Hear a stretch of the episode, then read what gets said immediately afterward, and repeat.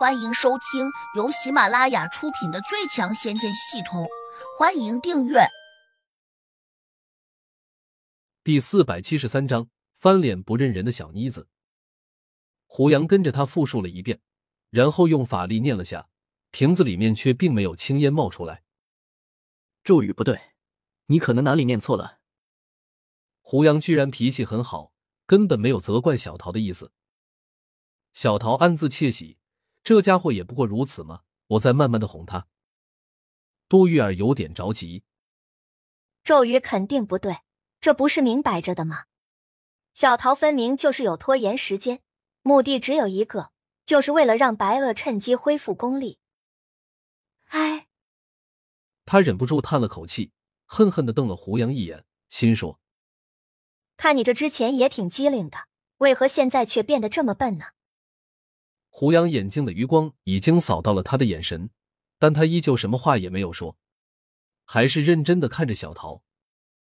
小桃假装为难的说：“哎，瞧我这记性，居然越来越差了。可能念快一点还能一口气念完，念的稍微慢了一些，竟然就错了。胡杨哥哥，你别催我，我再好生想想。”胡杨点点头，不以为然道：“你慢慢想。”我不急。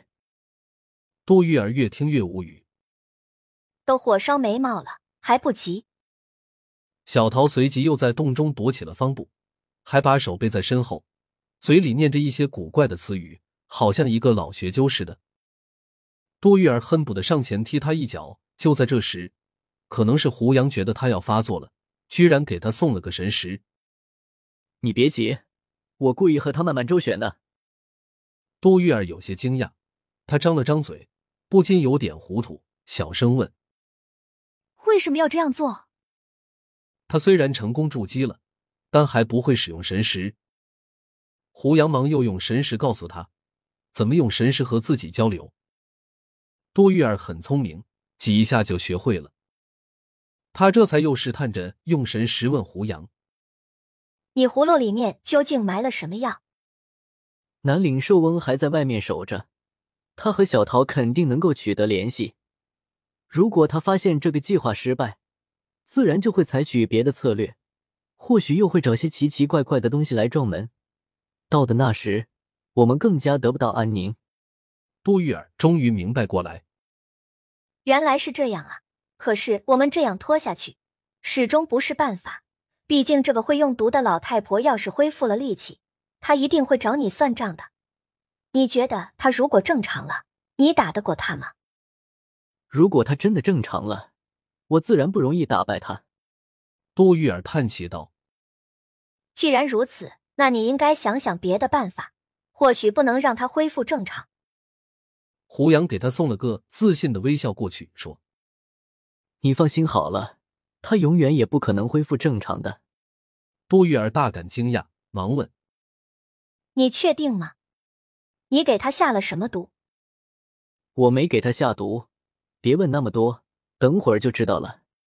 杜玉儿半信半疑，又问：“那你打算和这个小桃周旋到多久？”先周旋一下再说，我还没有找到足够好的对策。杜玉儿再次无语，因为到了这个时候，他实在看不懂胡杨到底想做什么。外面有南岭寿翁守着，可能他还暗中指挥了一大帮中人。如果不能想法控制住他，就只能等着土地老头回来。南岭寿翁显然不是那么容易控制的，他至少是个八级的地灵，硬拼没有意义，除非用七彩仙火，就像对付白鳄一样对付他。所以，不到最后关头，胡杨当然不会轻易暴露自己的杀手锏。小桃还在低声的念叨的，但他却又时不时偷偷的看胡杨一眼，有时突然又停下脚步，好像收到了什么信息。天灵土地那个洞门上的法术固然很奇特，甚至能够阻止神识的窥探，但却未必能挡住某些法宝之间交流信息。有可能小桃和外面的南岭兽翁有某种特殊的联系方式，因此小桃渐渐的焦急起来。他本来是想慢慢拖到白鳄恢复功力为止，可现在他已经足足拖了一个多小时了。地上坐着的白鹅依旧没什么动作，他忍不住叫了起来：“白姨，够了吧？”白鹅艰难的睁开了眼睛，绝望的摇了下头，说：“我还是恢复不了，好像中毒越来越深了，体内一片火热。”小桃顿时失望到了极点，恨声说：“你还是个用毒高人呢，竟然被别人轻易就给打败了。你说，你对得起寿翁老大对你的期待吗？”